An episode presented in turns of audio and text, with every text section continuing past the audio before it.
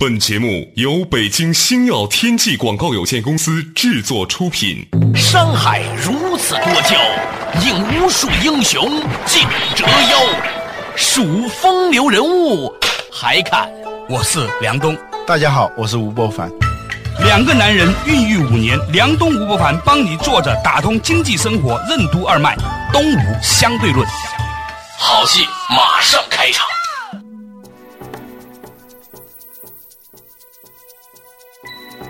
作者打通经济生活任督二脉，大家好，欢迎收听东吴相对论，我是梁东，对面的依然是二十一世纪商业评论主编吴伯凡，伯凡你好，大家好。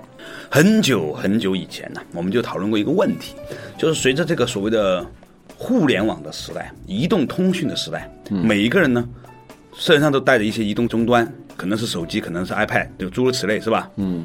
然后呢，我们跟互联网发生很多的应用，你每天在发送信息，在下载信息，于是你就跟这个地方关联上了。然后呢，你还有微博，你还有数据，最后呢，你的手机呢可能还跟你的银行账号绑定到一起。现在很多人提钱啊、存款的时候，都要让那个银行发个短信发到他手机上嘛。嗯。所以我们以前就讨论过这个问题。其实技术上来说，我们每一个人早就已经被这个世界看得通通透透。嗯。最近发生很多事情都是这样。对，就是你戴个表，嗯，笑了一下，对，一下子，本来以前没什么事儿，突然被搜出来之后，哇，啊，就你很无意的每一张照片都没事儿了，二十多张你在各个地方代表的照片连在一起，嗯，本来每张照片还是宣传的部分，是吧？都是碎片，每一个信息都是碎片，就怕连在一起，连在一起，就互联网有这种把碎片聚合成一个完整信息的这种。机制对，这就导致一个很重要的问题。过去我没有意识到它有多重要，现在越来越意识到它的重要。过去只认为它是一个法律问题、一个社会问题，现在发现它也是一个经济问题啊，同时也是一个个人生存问题。对，这个问题就是隐私。我们中国人对隐私权以前是没有太多的意识的。对啊，什么隐私啊？那只是名人的事情啊，跟普通老百姓没有什么关系啊。或者说，只跟那些有什么见不得光的人才有关系。像有些人，他觉得自己通通透透、公公正正，是吧？正大光明，有什么说不出来的？嗯，其实很多东西你也不知道，对于你来说是有多重要。嗯，所谓隐私啊，就是属于你个人的，但是你又不愿意向别人透露的那种信息啊。但是呢，现在你处在一个网中央啊。各种各样的参照系、定位系统、坐标系，已经对你进行了精确的定位。在你完全意识不到的一个定位系统当中，大量关于你个人的信息在不知不觉当中披露出来了。你还没意识到。以前吧，那个信息吧，你可能说那都是国家的，国家好像是带有某种的安全的特征在哈。嗯。但其实你想一想看，现在有很多东西都是被外包化了。嗯，我前两天听到一个消息，不知道是真是假哈，求辟谣哈。嗯，就说呢，有一些二三线城市的探头这个事情啊，都被外包给了一些私人公司去安装，去做一些整理啊、数据啊等等等等。嗯，包括你有没有红灯违章？现在还有很多探头是高清晰的探头。嗯，就是你在车里面做的一切事情，你有没有系安全带？你被看到是吧？嗯，你有没有拉裤链都可以看得到。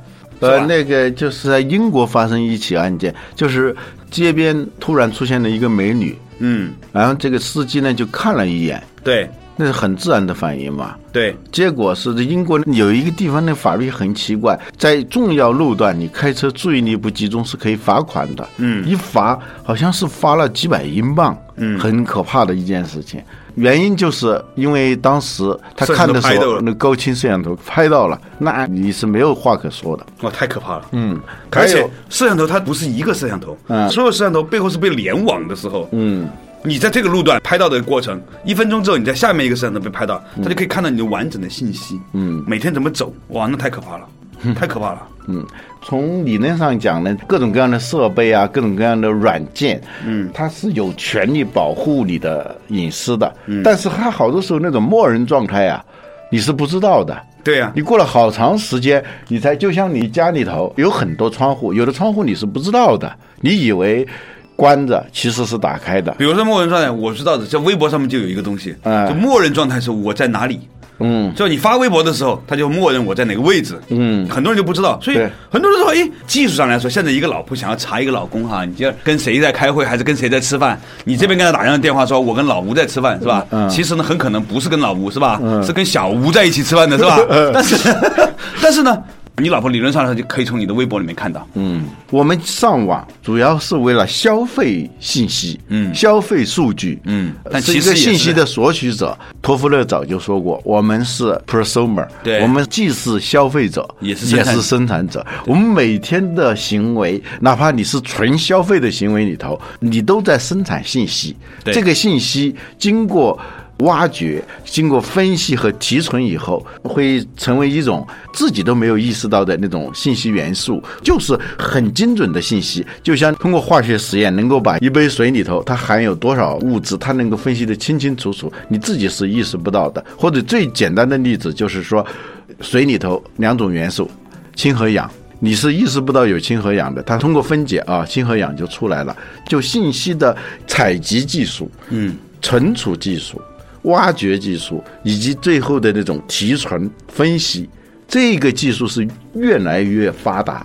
这个而且你还知道有一种东西吗？前两天我看那个《科学大爆炸》嗯那个美剧嘛，它里面讲有一天呢，那几个科学爱好者啊，他们就透过互联网嘛，就是控制中国的一个电灯开关啊啊。就这么个事儿，嗯。其实呢，就是说，只要你能上互联网，只要那个电灯开关，只要在互联网上受到网络的控制的话，你就可以在这段登录嘛。嗯。好了，现在几乎所有的手机都是可以上网的，嗯。对吧？对。那么技术上来说，每个手机上面有个录音机功能，嗯，对吧？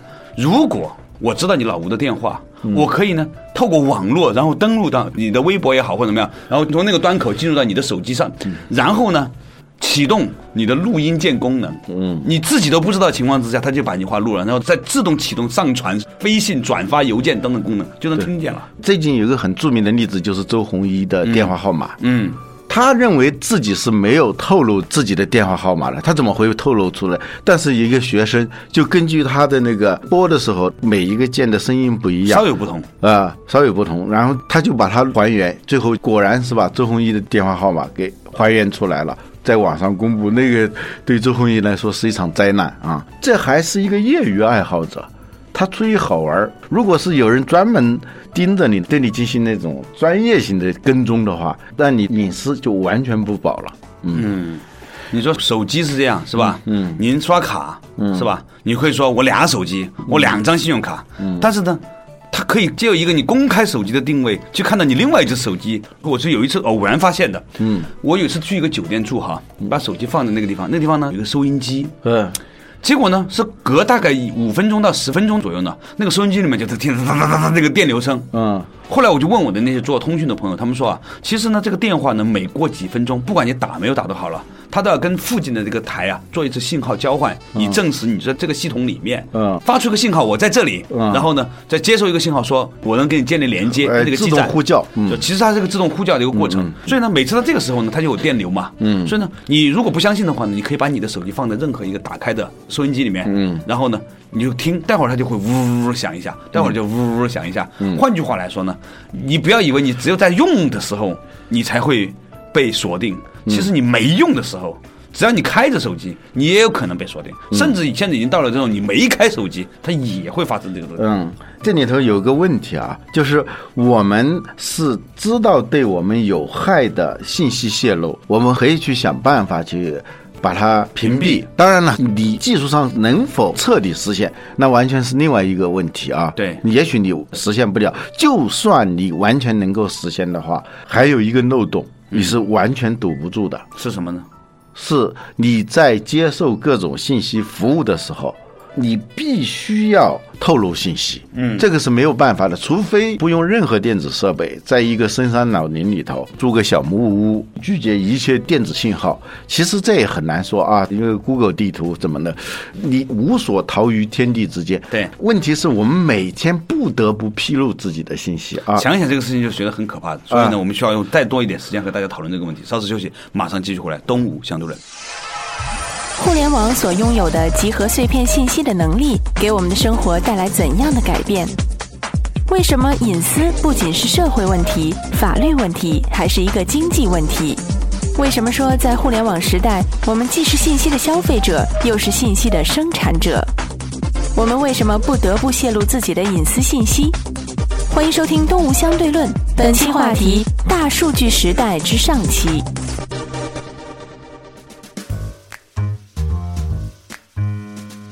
作者打通经济生活任督二脉，大家好，欢迎继续回来的东吴相对论。刚才呢，跟老吴啊。讲了一个事情，现代人几乎是没有办法逃遁于这个世间的了，啊，天网恢恢呀，嗯，我们以前说这个天网恢恢，疏而不漏，以前不理解，现在你发现这真是这样，对，它完全是漏不掉的，就任何一个人只要想了解你，技术上来说，他可以，完全可以，对。只是你值不值得了解而已。对，它这里头存在一个矛盾，我要接受各种服务的时候，我就不得不披露我的信息，要不然你住酒店，你不能说你不拿身份证，不拿身份证是吧？对呀，开银行账户，对那你现在都是实名制的嘛，对？对对对。现在连开个手机账号也是一样嘛。对，有一回啊，我在某城市啊啊住一个宾馆，那个宾馆是新开的，别人给我介绍的，嗯，是信息化系统非常完善的，据说是请 IBM 来帮他们建立的这套信息系统。后来我知道，的的确确，它的信息系统非常完善。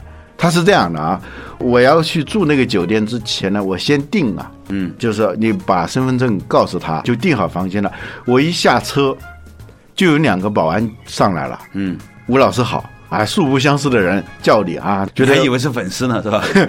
让我觉得很温暖啊。进去以后办登记的过程非常顺畅，大大减少了你入住酒店的这些手续，因为他对你的信息已经非常了解了嘛。对，然后我就上房间，上房间的时候进到那个电梯的时候，只要一刷就不用按电梯了，就直接把你送到内层。那一层，然后你就出来，出来以后电梯口就有那种指示灯，你跟着那个指示灯走，一直走到你要住的那个房间那个门口有一个像按钮似的小灯在那闪，就表明就是这个房间，你一刷进去了，这都觉得很现代化、很高级。后来当我把行李都放好了，准备出去的时候，我一开门，正好那个打扫房间的服务员他看见我了，也对我说了声“吴老师好”。哇，好可怕呀！就是说，我们平常是要接受这种无微不至的服务，嗯，结果你发现无微不至是很可怕的一件事情。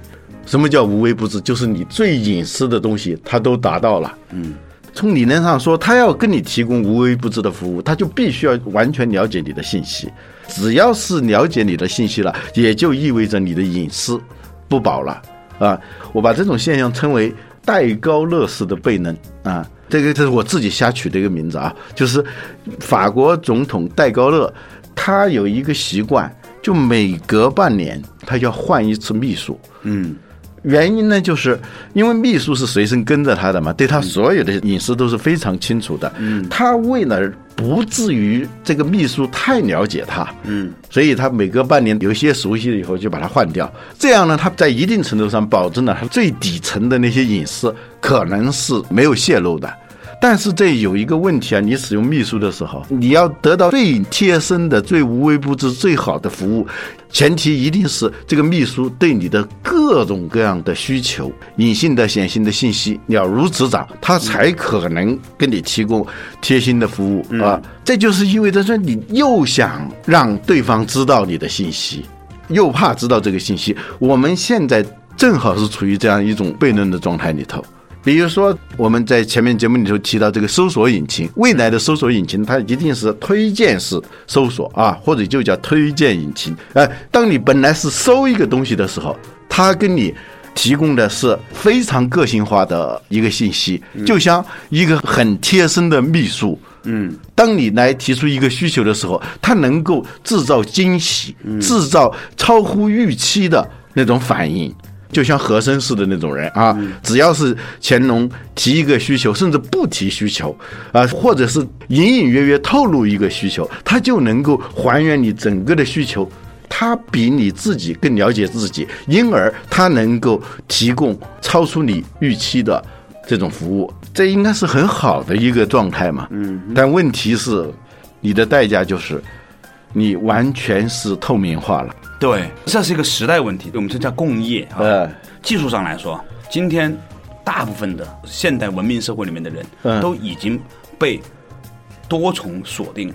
啊，多重透视，而且呢，以前呢，由于每一个信息呢都是属于孤立的，所以它不能呈现什么。呃现在数据库重叠，呃是吧？移动的数据库加微博的数据库，对。加保险公司的数据库，再加上你单位的数据库，它一联网。哇，一联网一合并，再加上它有联网呢，就是说合纵连横嘛，对。各种网之间连起来叫互联网。这是空间上的，还有啊时间上的，还有时间上的联系，过去就是10年二十年。对你出生那家医院开始算，对。甚至是在你父母都蜜月的时候，那个开始算，对。啊，就关于你个人的信息，一直能够延续下来。因为现在信息技术有个很重要的就是存储，对。啊，你找还是不找，它就在那里，是吧？啊，对，凡走过的必留下痕迹，对。凡寻找的必能找到。呃，对。这种状态的话，就是说我们被迫进入一个透明化时代啊，被迫进入一个裸露的时代。自己穿着很光鲜的衣服在奔跑的时候，你其实是在裸奔，你自己意识不到。而且每个人都在裸奔，现在是啊，只是人家看不看你而已。对，看不看你，或者说是一个相对比较昏暗的一个光线下，假如假如什么呢？稍事休息，马上继续回来。作者打通经济生活任督二脉之东吴相对论。为什么在信息越来越发达的时代，我们的麻烦却越来越多？为什么说在仆人的眼里没有英雄？在这个裸露的透明化时代，我们应该怎样减少隐私泄露造成的危害？为什么说互联网是有利于道德建设的？欢迎继续收听《东吴相对论》，本期话题：大数据时代之上期。作者打通经济生活任督二脉，大家好，欢迎继续回来的东吴相对论。刚才呢，老吴啊说到假如的时候呢，被掐掉了。那假如什么呢？假如有一盏探照灯嗯，打到你身上的时候，那就完了。就是不怕做什么，就怕被关注。每个人都一样，对对吧？现在网上删除代表的照片都已经成为蔚为大观的一个行业了，是吧？对你为什么要买一块三十五万的表，还不是为了别人看？对，要不你买自己看拿个电子表就可以了。对呀、你就是买个三十块钱的表也是一样的嘛，对吧对？你何必要买一个三十万的表呢？是为了让人家看的。结果这问题就来了，就我们泄露我们自己的信息，常常都是无意当中制造的，这是一种情况，就是无意当中透露的、走光的，嗯，春光乍泄的。嗯，还有一种呢，就由于你操作失误，常常是有这样的，开车也有说说起来有一有一啊天，我在网上就看微博嘛，嗯就看见有一个人微博要跳进去看，然后看他什么人啊什么的，嗯他评论挺有意思。然后他的微博里面又转发另外一个人，就跳着跳着跳着就跳到这个不知名的一个微博上了，呃还挺猛的那个微博，你知道吧？呃你知道现在有一种叫加一的东西嘛？就微博后面这个不写个加一嘛？嗯你不小心碰到就会转发出去嘛？啊。就有一天晚上，我就不小心转发了一个微博，后来看怎么那么多评论呢，我吓坏了，赶紧删除。对，有一天我微博里头开会的时候，我一打开啊，嗯发现那个有好多，就针对一个很奇怪的微博，中午吃什么？啊就很多人就在那儿回，啊我一看，我弄了半天是我无意当中就是那个新浪提供的那个话题啊，啊中午吃什么？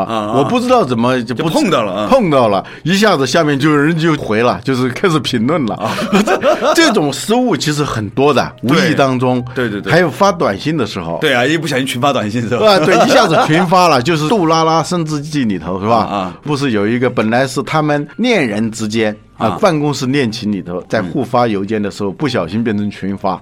那造成一个灾难性后果。我听一个企业家跟我讲过这么一个事儿，很著名的一个企业家，有一回他突然收到一条短信啊一看这个名字呢很熟悉啊也是我国某著名企业家啊啊啊，但是呢一看内容就不对了。它是一条非常呃暧昧非常暧昧、有点露骨的那种短信。我怎么怎么牵着你的手啊？就所有的很细腻的描写啊，各种就这么一个很亲密的一条短信，他一看马上就知道。显然是发错了嘛，显然是企业家发给他该发的另外一个人呃，发给另外一个人嘛，是吧？这个而且给也干女儿了 显然一看也不是发给他的太太的，对不会跟太太那样说话的嘛。对，遇到这种情况你怎么办？就如果我收到这个短信是吧？啊，对，通常当你不知道怎么办的时候，肯定是沉默嘛，啊静止嘛，什么都不做嘛，do nothing 嘛，对吧？对，确实是，这就是在太空船里头的行为法则。嗯呃，当遇到问题的时候，你不要乱动，静观其变啊，因为你稍微一动的话，就再也找不到了。你稍微一动的话，引引发一系列错误，是吧？因为太空船没有救援的人嘛，是吧？对 如果雷达找不到你的话，你就消失在太空里面了，对对对你真的在宇宙里面没有了，你知道吗？所以他也是采取这个原则，就不反应。但是呢，他知道用不了多久，他会收到一条短信的。嗯果然，一两个小时以后，他收到了一条短信。嗯，那就那个人给他发过来的短信说：“对不起，我发错了。”嗯，你这个时候你怎么反应啊？假如是你的话，通常我连这个也不反应。但是你就陷入到一种很尴尬的境地。你知道别人的隐私是一件很歉疚的事情啊，而且会导致你们关系的恶化。我的隐私被你完全知道了，我跟你的关系立即就会产生一种隔阂了。嗯，那怎么办？他很聪明，非常老练的。这个时候他就回了一条短信说。对不起，我正在乍得，就是非洲的一个小国家乍得出差。嗯，这儿的通信条件非常差。刚才我收到你发来的两条短信，全是乱码。你是不是有很重要的事情？如果有的话，请找我的秘书，他的电话是多少多少多少啊？所以有些人能做大企业家是有原因的，对对对，但是还是不够高级。嗯，如果当然我肯定是做不出这么聪明的事儿了哈。但是你现在我这个沙盘推演重新回来的话呢，你起码应该发英文的。对吧？你要发一中文，我收你的是乱码的，我发一中文过去，您还能收到，这不是明摆着，这不是不是乱码吗？应该发一拼音是吧？英文不行的话，起码发一汉语拼音是吧？嗯嗯啊，德位对波不波不不起是吧？我我我我只爱在是吧？咋咋得得对吧？对吧？起码应该这样。对，其实呢，这里头它是重新形成了一种默契。其实对方也知道你看到这个短信了。对，他知道你很妥善的处理了这件事情，而且你跟他之间已经形成了一种默契，这是不幸中的万幸，这样两人之间的关系就不会出现隔阂啊。但是我们日常生活中，我们有时候犯这种信息发送错误的时候，不会遇到这么有智慧的人了，嗯，那就会导致各种各样可能会对你的生活、对你的工作造成灾难性影响的。嗯，所以在通讯越来越方便的时代，我们麻烦也越来越多了。呃，这个事情呢，我就想起来了，以前呢、嗯。曾经看过一些在做国学推广的人在做的一些事情，嗯，他们讲叫什么呢？就做人呐、要尽早的当众忏悔，嗯。这是什么意思哈、以前说天网恢恢，疏而不漏啊，都觉得那是一个封建迷信。嗯。你放在现在来看哈、假如这个人他早早的承认了自己做的一切，他起码他心安理得，你知道吗？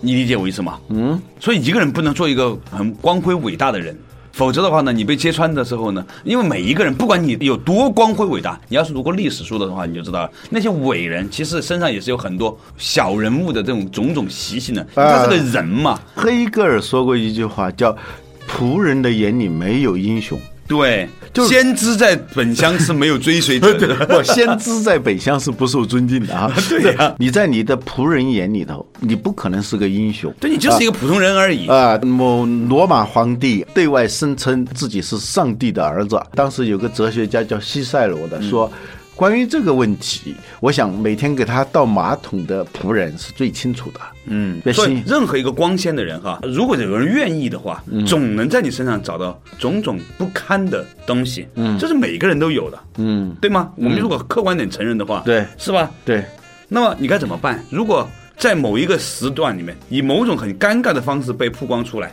所以啊，我能想到的解决之道，第一个，不要把自己搞得那么光鲜，不要有意的把自己包装的很很成功、很伟大、嗯很了不起，比较小人的那一部分也呈现出来。坦然的呈现出来，千万不要把自己放在一个很高的一个祭坛上。啊，那个时候摔下来会摔得很难看对，你在地上你是摔不死的嘛。啊，趴着才能骂人的是吧？禅宗里头有一句话，躺着的人是打不倒的嘛，啊是吧？这个装睡的人也叫不醒。对 对对，另外一个说的，你不要把自己的那个祭坛、讲坛什么什么样的坛，呃，做得太高呃把它码的太高了，那是很危险的一件事情。所以老吴啊，向你承认，我真的是一个很卑微的人，没有远大的理想，嗯各种小趣味，各种丑恶的念头，每天要跟自己搏斗。您继续吧。第二个措施呢，就是还是回到古老的智慧里头去，就慎独。抬头三尺有神灵。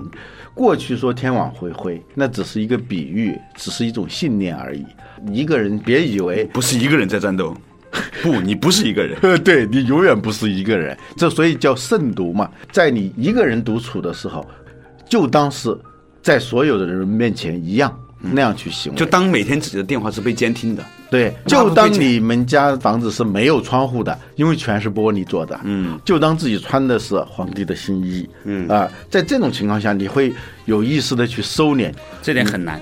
嗯，这点真的很难，因为人们很容易啊，一不小心就很容易了。对，所以我说互联网它是有利于道德建设的。技术上来说是这样的，嗯，它在限制人的权利和欲望。的确是这个样子的啊。他让弱者变强，但是呢，也必须要让强者变善良。啊，好了，感谢大家收听今天的动物相对论，我们下一期同一时间再和大家继续分享以上的话题。嗯。